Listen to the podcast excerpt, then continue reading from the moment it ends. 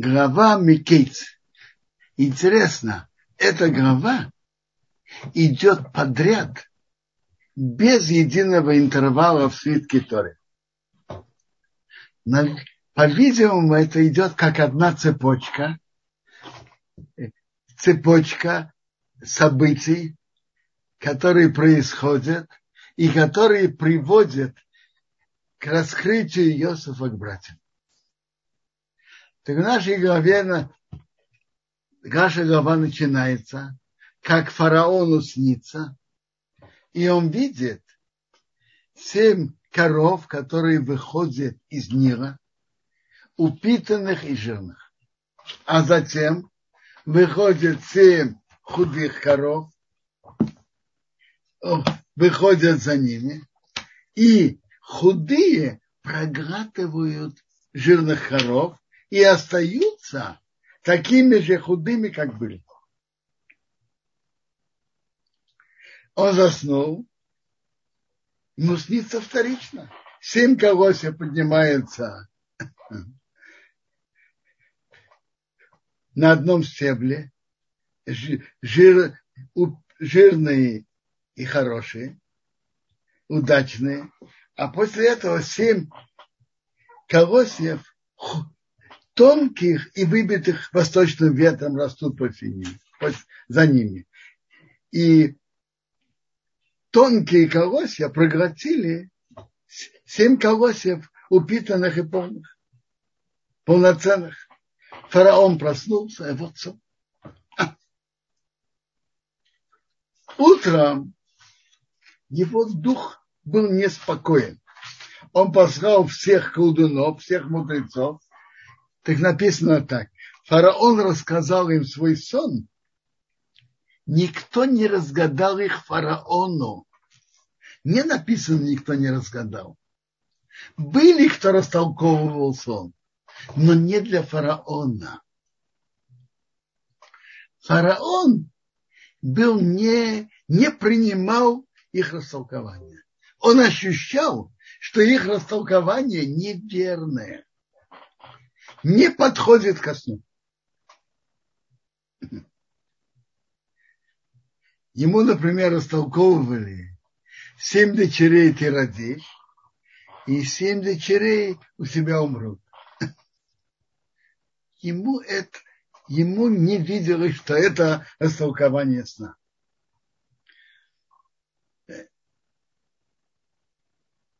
Затем тут уже главный виноначерпий вспомнил про Иосифа. А почему он о нем вспомнил? Он такой, он такой добрый. Раньше он про Иосифа забыл. И прошло два года. Что он вдруг вспомнил про него? Он видит, как фараон тяжело переживает.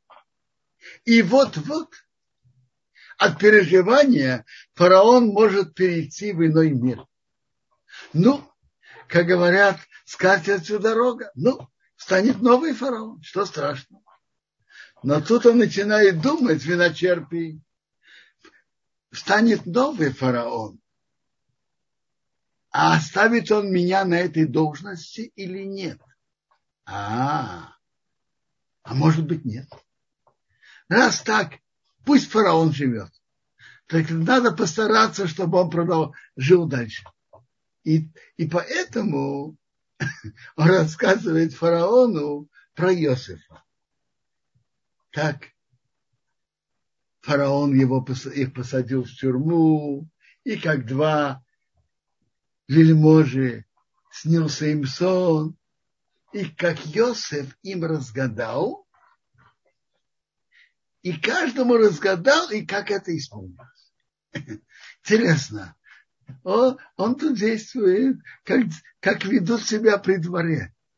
Рассказывая про Иосифа, он уже сразу его опасается и, как, и, и ставит ему подножки, чтобы он не поднял фараон его высоко. Он говорит, с, с нами там был мальчик, то есть молодой, еврейский, не знает нашего языка, раб, что заранее обеспечить, чтобы его не подняли вверх. А? Рассказывает для своей пользы, но чтобы его не подняли. Говорит о его не, минусах. Он растолковал наш, наши сны. Каждому растолковал соответственно его сну. И как он растолковал нам, так было. Меня вернул на мое место, а его повесили. Вы спрашиваете, а зачем он рассказывает? Очень просто. Он рассказывает, чтобы Иосиф растолковал сон.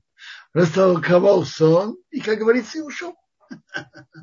Чтобы спасти жизнь фараона и чтобы он остался на своем посту. Он думал о себе и только о себе. Фараон быстро послал Иосиф, позвал Иосифа. Ему велели бежать из тюрьмы. Он постригся, поменял одежды и пришел к фараону. Видите, когда Бог хочет, все меняется в один момент, быстро. Фараон говорит к Иосифу, мне присни, приснился сон, а нет растолкователя. А я слышу про тебя, ты понимаешь сон, его растолковать. Ну, Иосиф находится в особом моменте. Он находится в тюрьме долгие годы. А тут фараон просит вели, держ, великодержавец страны просит его растолковать сон. Может, есть надежда, что он выйдет из тюрьмы и выйдет из рабства. А? Что он должен сказать? Я слышал про тебя, ты умеешь растолковывать сны. Да, да, да, конечно, конечно, конечно. Я умею, я знаю. А что Йосиф отвечает? Йосиф отвечает совсем по-другому. Это не во мне. Бог, чтобы ответил мне фараон. Это не я. Это когда Бог мне помогает, так он помогает. И фараон рассказывает Йосифу свои, свои сны.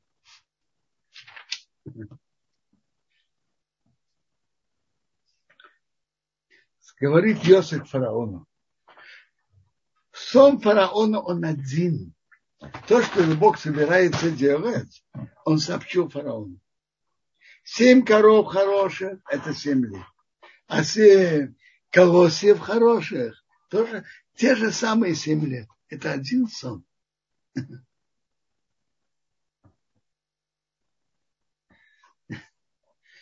Это один сон.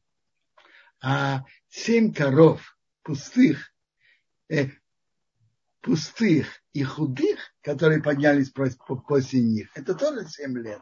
И тоже колосья пустые, 7 лет, тоже 7 лет. Это один сон. Это то, что я говорил к фараону, что Бог делает, он показывает фараону. Сейчас приходит 7 лет. Больш... Большая сытость, большое изобилие во всей земле Египта а после них встанут семь голодных лет и забудут о всей сытости в земле Египта. И голод уничтожит землю. Не будет известно про сытость в стране из-за голода, что он будет очень тяжелым. А почему Бог повторяет сон с коровами и колосями? А между прочим, а вообще, почему Бог это повторяет? Потому что это готово перед Богом и Бог торопит это сделать. Интересно, а почему именно про коров и про колоси? Коровы, потому что тогда пахали, обрабатывали землю коровами. Ну, колосья, понятно, почему колосья? Зерно. зерно. Продолжает Йосиф говорить фараону. А сейчас пусть фараон назначит разумного, мудрого человека, назначил над Египтом, и чтобы были чиновники над страной и организовать землю Египта, чтобы они собирали еду в эти семь сытых лет под руководством фараона и хранили. И это будет для семь голодных лет. Вопрос, который задается, само собой, Рамбан его спрашивает. Скажите, вы знаете, что такое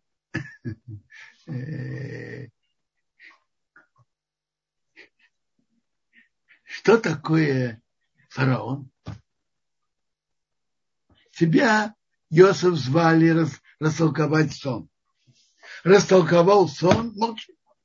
Мы тебя спрашиваем советы. Когда мы будем тебя спрашивать советы, тогда будешь нам говорить. Мы, мы советы у тебя не спрашивали. Мы тебя просили растолковать сон. А что ты вдруг даешь советы фараону, что надо организовать страну и собирать зерно в сытые годы для голодных? Тебя это мы спрашивали? А? Вопрос? Рамбан на это отвечает. Это не советы фараона. Йосиф продолжает растолковывать сон. Что сон говорит? Что значит худые коровы проглотят сына? Что это значит? Это означает, что в голодные годы будут есть то, что собирали в сытые годы. А что означает, что не будет известно, они не станут э, сытыми от этого, что в голодные годы, при всем том, что будут есть зерно, которое собирали в сытые годы, голод будет будет очень чувствоваться. Очень сильно чувствоваться. То есть, другими словами, Йосеф не дает советы фараону. Он продолжает растолковывать сон. Чтобы этот сон исполнился, надо в эти семь лет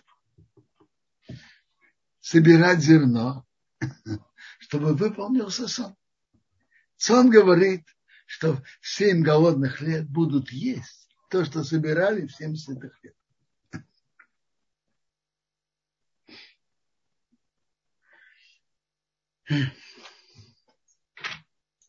Понравилось фараону слова его в глазах фараона и в глазах всех его рабов. И сказал фараон к рабам, найдем, найдем такого человека, что дух Бога в нем. Даже будем искать, как найдем. То есть он идет его назначить над всем Египтом, как будет в следующих предложениях, но он советуется своими рабами, советуется с вельможами. Как это фараон решился в один момент назначить раба, который расторговал сон руководителем Египта. Как он решился на такое, а?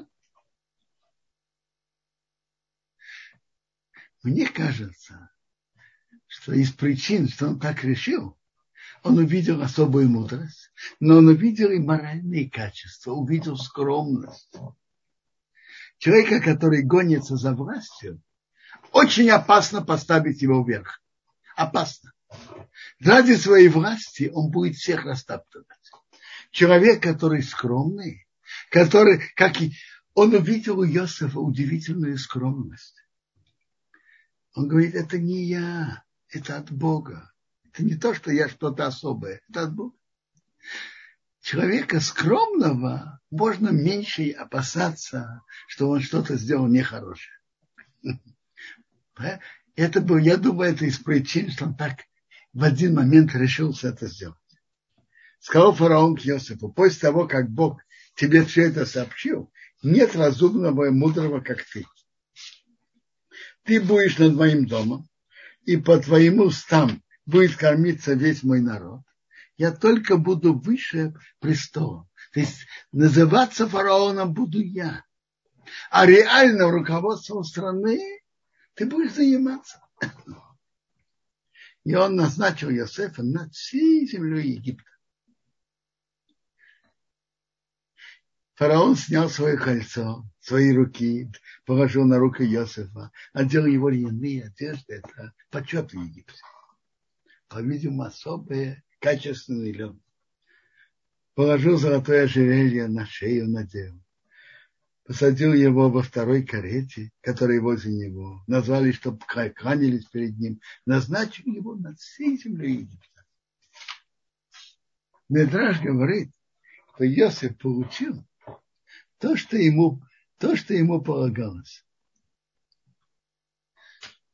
Он, он же прошел нелегкое испытание женой господина, будучи молодым парнем в 17 лет. А, вы знаете, что, что это значит для молодого парня? Выдержать такое испытание и угрозы, и все, и все, что она делала. И именно благодаря тому, что он прошел это испытание, его подняли вверх. Уста, которые не, хот... не были готовы делать преступления, по его устам будет, он будет руководить Египтом. Тело, которое отказалось от запрещенного удовольствия, надели прекрасные одежды на ту руку, на тот палец, который отказался от запрещенных удовольствий, надели кольцо.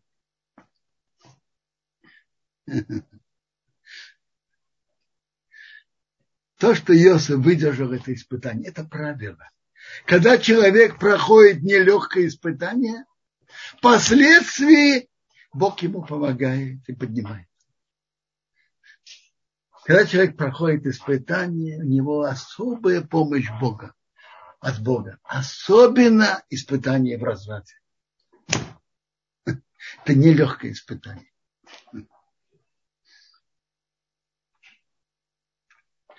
Задает вопрос, почему Иосиф не, почему фараон не принял растолкование придворных. Говорят на это, что то, что ему растолковали, он понимал, что ему как царю, руководителю державы, показывает что-то, что имеет отношение ко всей стране его, ко, всей, ко всему Египту. А то, что ему растолковали, например, что семь дочерей ты родишь, и семь дочерей у тебя умрут, это личное. Что-то личное. Не для всей державы. Поэтому он это не принял. Йосифу было 30 лет, когда он стал перед фараоном. И он вышел и прошел по земле египетской и руководил сбором зерна. И он занимался организацией сбора зерна. И он собрал очень много зерна. А у Есова родились два сына, которые ему фараон дал жену Осна с дочкой Тефера. И старшего он назвал Мнаше. Он забыл, я говорю, забыл мои страдания в доме отца, что было. А второго назвал Ефраим. Бог меня расплодил в земле моего страдания. И Тора нам дальше рассказывает, как голод шел этапами. Как закончились семь сытых лет, которые были в Египте, начались семь голодных лет. Так Йосиф сказал. Так было этапами. Самый первый этап был голод во всех других странах, не во всем мире. В Китае и в Индии тоже. В странах, как в Медраше, видно три страны вокруг. Там Финикия, еще Аравия, три страны вокруг. Потому во всех странах этих был, был голод, а в всей земле египетской был хлеб. Затем следующий этап стала голодной вся земля Египта народ закричал фараону, дай хлеб. Фараон говорит к всему Египту, язык Йосифу, что он вам скажет делать? А затем голод был уже над лицо земли, даже у богатых. Иосиф открыл склады и продавал Египет. И при всем том, что он продавал, голод укрепился в земле Египта, в земле в Египте. Несмотря на то, что он продавал. Одно из качеств Иосифа, что он заботился кормить, чтобы люди не умирали с голода. Вся земля пришли в Египет покупать Йосифа. Голод был самый сильный во всей земле. Интересно, Бендрашим приводит, что Йосиф хотел узнать, что происходит у отца и братьев. И поэтому Йосиф издал несколько указаний. Первое. Рабам не продают. Чтобы спекуляции мы не позволим, чтобы люди сами приходили и покупали, без спекуляций. И рабам не продают, только самим людям. Второе, что каждого, кто приходит, записывать его имя, имя отца, имя дедушки. И сам Йосеф смотрел списки. Тора нам рассказывает, Яков увидел, что есть зерно в Египте. Он сказал, что вы выделяетесь. Это интересно. То есть у них еще было зерно. Но зачем вам выделяться? Нехорошо выделяться. Это Яков говорит сыновьям. Не выделяйтесь. Все идут покупать. Вы тоже идите покупать. Нехорошо высовываться. Он сказал, я слышал, что есть зерно в Египте, спуститесь, купите, и в них номус. Будем жить и не умрем. Я помню, когда я был мальчиком, много лет назад, я спросил папу, если мы жить, будем жить, значит не умрем. Зачем двойное выражение? Будем жить и не умрем. А? Мне кажется, ответ простой. Будем жить, это значит нормальной жизнью. И э, иметь, что поесть, нормально. Даже, то, даже, а если нет, то хотя бы не умрем с голоду. Это два уровня. Один уровень жить, а второй хотя бы не умрем. Братья Иосифа спустились 10, купить зерно, а Бениамина папа не хотел послать Яков как бы с ним не случилась беда. Почему? Почему он боялся именно за Бениамина? Потому что мама умерла в дороге, мама Рахель. И они пришли покупать зерно среди приходящих. Был голод в земле к нам. Метраж говорит очень интересно. Десять сыновей, там было несколько ворот. Они прошли через разные ворота. Почему? Рослые, красивые. И вместе прийти, это как-то выделяться. Это большое правило. Выделяться не надо. Мы, мы должны, наш еврейский народ должен это особенно учиться. Находимся в других странах. Бог посылает браху не высовываться, не выделяться так сыновья Якова, каждый вошел через другие ворота. Есев властвовал над всей хозяин над всей землей, и он сам продавал. Пришли братья Иосифа, поклонились ему лицом до земли. Иосиф увидел братьев, узнал. Вот теперь, и он показался им чуждым, говорил с ними твердые слова. Откуда вы пришли? Из земли к нам. Иосиф их узнал. Иосиф вспомнил сны и сказал, вы шпионы, вы пришли видеть недостатки нашей страны, откуда можно ее захватить. Он, сказали ему, нет, господин, твои рабы пришли купить еду. Мы все сыновья одного человека, мы правдивы. Ведь нет, мы пришли видеть недостатки страны. Для чего Иосиф все это затеял? Почему? А? Почему Ясов это затеял? Секундочку, прочитаем дальше. Они мы сказали, нам всего 12. Младший с отцом, а одного нет. Сказал Йосиф, ну, я же сказал, что вы шпионы. Этим будете проверены. Клянусь жизнью фараона, что вы не выйдете отсюда, только ваш младший брат придет, то есть Бениамин. Пошлите от вас одного возьмет вашего брата, а вы будете арестованы.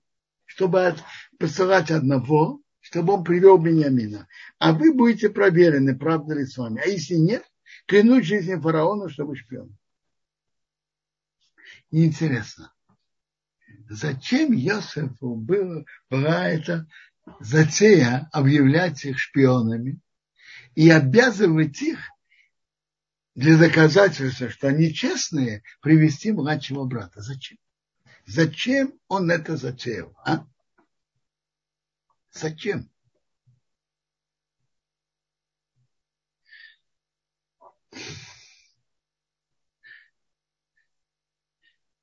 Папа зацал на это говорил так. Иосиф хотел узнать, Иосиф, ну, он хотел узнать то, что с братьями, с отцом. Но кроме этого, он хот... тут есть большой вопрос. Почему Иосиф не послал отцу письмо, что он жив и здоров, и он в Египте? Так когда он был рабом, раб не имел такой возможности. Раб мог посылать письмо вне Египта, за границу. Нет. Когда он был в тюрьме, он тоже не мог это сделать. А вот когда он стал вторым лицом в Египте после фараона, почему тогда он не послал отцу весть? Ведь он прекрасно понимал, что папа его очень любит, и папа о нем переживает. Почему, когда он мог послать, когда он стал хозяином в Египте, почему он не послал письмо? А? Почему? Он же понимал, что как папа о нем переживает. Папа за на это отвечал так когда человек что-то делает, он должен продумать, а что из этого выйдет.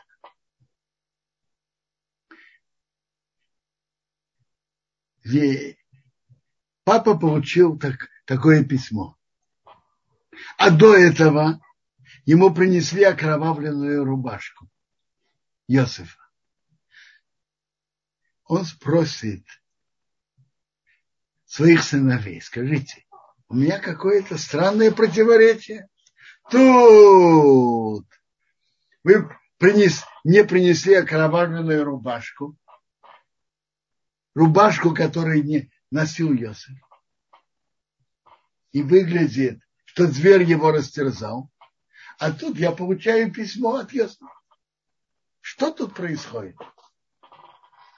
И он будет спрашивать своих сыновей Рубен, Шимен, Рейви, Иуда. Сыновья будут чувствовать себя неудобно. Говорить правду они не хотят, а папа требует. Что делать? Они будут стараться выкручиваться от того, чтобы быть у папы. А то, что они приходили к папе своими сыновьями, и папа Яков, дедушка их сыновей, обучал их, играла очень важную роль в становлении и воспитании своих внуков, становлении еврейского народа. И Иосиф думал, что, что, что выглядит, что то, что сыновья Якова, Рувен, Шимен, Риви, перестанут приходить к папе и буду стараться меньше иметь с ним контакт, что он мне задавал таких неудобных вопросов, это большой вред будущему еврейскому народу. И, может, и, наверное, это еще больше вред, чем то, что папа переживает про Иосифа. Что же делать? С одной стороны, папа переживает. С другой стороны, послать ему письмо. Иосиф боится. Каким он боится, какие будут последствия от этого. Что делать? Какой выход положения? Ведь папа переживает. Недопустимо, чтобы папа продолжал переживать. Недопустимо. Что делать? Йосиф вспомнил, что Бог ему показал сны. А эти сны он ему показал просто так. Нет, не просто так. Бог ему показал эти сны, чтобы он их знал о них. Чтобы он знал о них. А знал об этом. И Иосиф понимает, что если что эти сны вещи, и эти сны выполнятся. И по всей вероятности, через эти, выполнение этих снов, папа Яков узнает о нем, о том, что он жив, о что он не растерзан, и что с ним происходит. Ему Бог не напрасно показал Иосифу эти сны. Через эти сны будет раскрытие Иосифа к папе. Так он предполагал. Теперь первый сон почти выполнился, но почти. Он вспомнил, приводится тут, что он вспомнил сны, которые ему снились. В первом сне, при, что написано? Ваши снопы поворачиваются и кланяются моему снопу. То есть братья будут кланяться Иосифу. Сон первый выполнился или нет? Не выполнился частично, не полностью. Десять братьев поклонились, а, а, а во сне все братья поклонились. Что делать? Сон почти выполнился. Что делать? Йосиф приходит к выводу, надо ускорить выполнение снов, и через эти сны будет раскрытие Йосифа к папе. Что делать? Как ускорить выполнение первого сна? В первом сне одиннадцать братьев поклоняют, все братья поклоняются Йосифу. А тут только десять. Один не хватает. Кто Беньомин? Надо постараться, чтобы Беньямин тоже пришел и тоже поклонился Иосифу. А как заставить братьев привести Беньямина? Каким образом? Он увидел только один путь. Обвинить их в шпионаже и тогда и объявить условия, что будет проверено, что они не шпионы, когда придет младший брат. И тогда они будут вынуждены привести младшего брата. И тогда выполнится первый сон.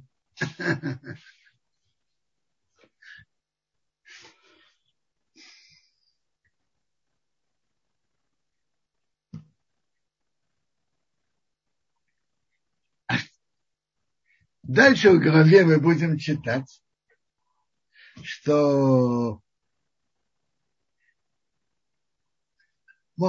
давайте о продолжении этой же линии папы Зацау мы продолжим завтра. Продолжение этой линии. Но по этой линии выходит, что Иосиф хотел, чтобы папа о нем знал и не переживал, перестал, перестал переживать о нем. Он прекрасно понимал, что папа переживает о нем. И он боялся послать письмо папе. А с другой стороны, он, не, он хотел, чтобы папа поскорее узнал о нем. И он подумал, что если его раскрытие Иосифа папе будет через сны, которые Бог ему показал, это будет наилучшим образом. И это он может сделать. А просто послать письмо он боялся. И ты знаешь, что из этого выйдет.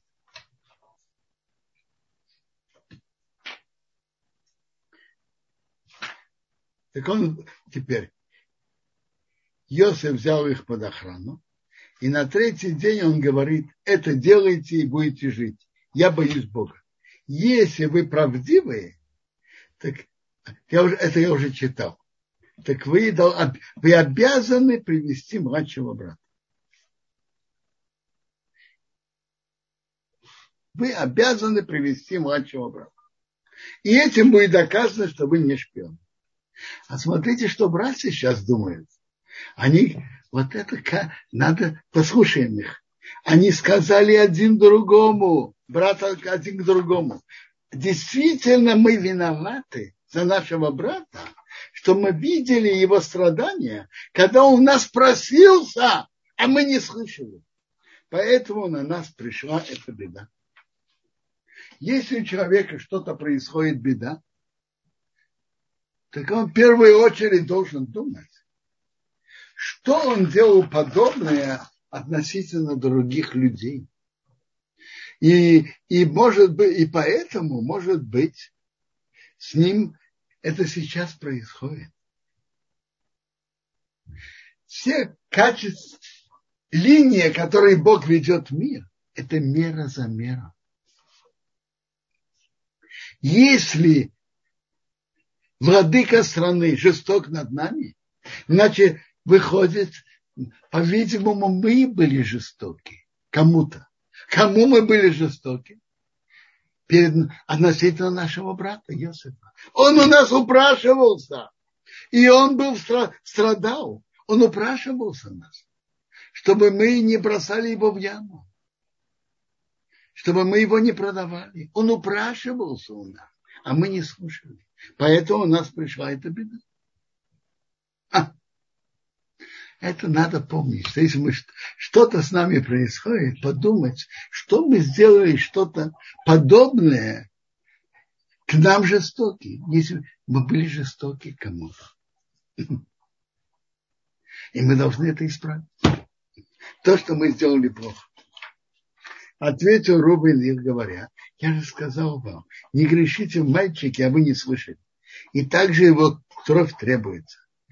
Что значит не грешите в мальчика? Рубин им сказал, я рассказал вам, что он еще только мальчик.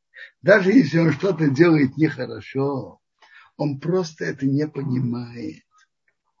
И не грешите в нем. И это они говорили в присутствии Иосифа, но они не знали, что он понимает. Ведь между ними был переводчик. Они не знали, что это Иосиф. И не знали, что он понимает на Рашона Кодыш. Иосиф повернулся от них, расплакался. Он услышал, как братья переживают о его продаже. Вернулся к ним, говорил, взял Иосифа, арестовал, его перед их глазами. Иосиф приказал, наполнили их мешки зерном, а деньги вернуть в мешок и дать им провизию на дорогу. Им так делать. И они пошли оттуда.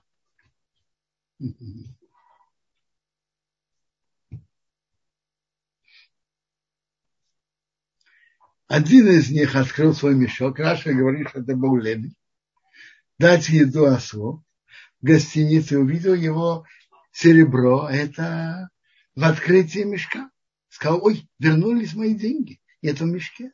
Их сердце вышло. Они трепетали один перед другим. Что это сделал Бог нам? Видите? Иосиф им сделал получше. Вернул зерно, вернул, дал зерно и вернул деньги. Они забоялись. Почему они боялись? Раз их обвиняют в шпионаже, иди знай, в чем их будут сейчас еще обвинять. А может быть, их будут обвинять в воровстве. А? И они испугались.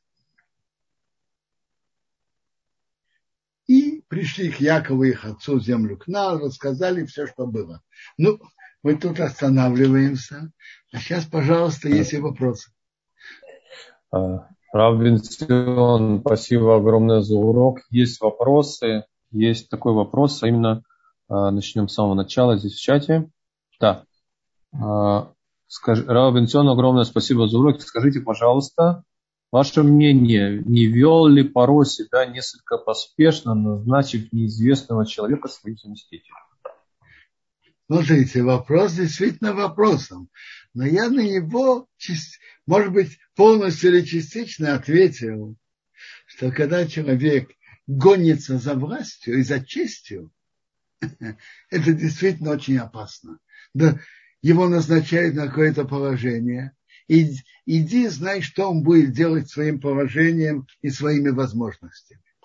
Одной из, из причин, что они это, фараон это сделал, во-первых, он увидел в нем особую мудрость. Это это, мне кажется, первый он увидел в нем особую мудрость. И второе, он увидел в нем особые качества скромности. Фараон говорит ему, я слышал, что ты умеешь разгадывать сны. А что Йосиф говорит? Это, это не я, это от Бога. Человека скромного можно меньше бояться, что он не захватил власть и не делал недостойно, не пользовался своими возможностями власти недостойно. А, спасибо, Раф. А на вопрос Екатерины, почему фараон не верил своим придворным истолкованию его сна, но поверил Юсефу, вы уже отвечали. Думаю, что можно дальше переходить, да? И а, еще один вопрос от Екатерины. Почему Юсеф не женился на еврейской женщине? Разве таких не было в Египте? В Египте, конечно, еврейских женщин не было. А есть мнение в Медраше, что она была дочка Дины. Есть и такое мнение. Э? А, Ра, вы видите вопрос? Нет, я да. видел, что есть вопрос, не успел его прочитать. Кирьяна спрашивает, интересно, братья несколько раз входили в Мицраим, и все время их было по 10 человек, при том, что побывали все. Их было что? Десять человек. Не, не понимаю, в чем вопрос. Они все пошли. И они а, бы пошли одиннадцать. Но Бениамина отец не разрешил пойти. В чем вопрос? Нормально все пошли, чтобы можно было брать больше зерна. Все пошли. А Бениамина отец не разрешил идти. Папа Яков не, не собирался идти. А, вопрос у Шимона, как понять э, фразу «забыть весь дом отца моего»? Это значит не то, что он Бог забыл. То, что он говорит, я забыл, я забыл о страданиях, которые у меня там были, зависть и так далее. И мне, я чувствую себя тут нормально. Это то, что он говорит. Это меня тут успокоило, я чувствую себя нормально. А почему, э, Вячеслав спрашивает, наша глава закончилась как хороший сериал на самом интересном месте? Есть в этом умысел? Ну, на самом таком э, остром моменте, правильно? Потому что новое, это уже новое раскрытие, что будет. Это же Йосиф раскрывается братьям. А тут глава заканчивается на самом напряженном моменте. Один, один. А, Ирина спрашивает, сны фараону снились на протяжении какого времени? Ведь это было не один раз. И в одну ночь. Как считается, в одну ночь. А, тут я смотрю еще вопрос. Да. Екатерина еще спрашивает, э, вы сказали, что Иосиф отправил 10 братьев за младшим, чтобы было как, как во сне, что, э, что поклонились все один братьев. Не, не является ли вся эта история эгоизмом с его стороны? Еще раз. Это не эгоизм, не то, что он собирал. Я же объяснял. Не то, что Иосиф хочет, что ему кланяться. Иосиф хотел, чтобы отец узнал, что он жив и здоров, и что у него все нормально. Это главная цель Иосифа. Он мог бы просто послать письмецу отцу, но он боялся последствий. Я уже говорил, что пока он был рабом, и он был в тюрьме, я думаю, он, у него не было никакой возможности послать письмо. Когда он стал вторым в империи в Египетской империи, он мог послать, но боялся последствий. Отец будет спрашивать братьев, что было, как было. Э, тут принесли окровавленную рубашку Иосифа, а тут я получаю письмо от Иосифа. Что происходит? Сыновья мои, расскажите мне правду, что тут было. Он боялся последствий и боялся, что братья будут отдаляться от отца и не приходить к нему своими детьми. А влияние дедушки Якова на своих детей и внуков было очень-очень важным для становления еврейского народа. И Иосиф думал, что это даже еще важнее, чем то, что отец переживает о нем. Не из-за своего почета Иосиф это делал. Он подумал, что если раскрытие Иосифа к братьям и к отцу будет через сны, это уже Бог ведет. Сны Бог ему показал, это Бог ведет. Не я по своей инициативе это делаю, а это руководство Бога. Рав Бенстион, спасибо большое. Здесь э, Вячеслав просит повторить, что это была за история с десятью воротами, через которые заходили братья. А, в Мидраше приводится, что десять сыновей, там было несколько ворот, проходов в Египте. И на каждом было записано такой-то сын такого-то, внук такого-то. Братья Иосифа были рослые, красивые, здоровые они не шли в 10 через одни ворота, а каждый прошел через другие ворота. Чтобы не бросаться в глаза. Это важное качество. Не нужно бросаться в глаза, если нехороший глаз. И если вообще нехорошо высовываться. Поэтому они не шли все через одни ворота. Впрочем, это актуально и в наше время тоже. Есть люди в России, в Украине, в других местах, которых Бог одарил и дал, и помог им, чтобы у них было, э, чтобы они, у них были, что они были очень богаты. некоторые из них стараются, чтобы о них говорили, о них писали, о них знали. Особенно для евреев это нехорошо. Не надо высовываться. У тебя есть много денег, помогай хорошим делам. А зачем, чтобы о тебе писали? Зачем? Это, не, это вызывает зависть, ненависть. Не стоит этого делать.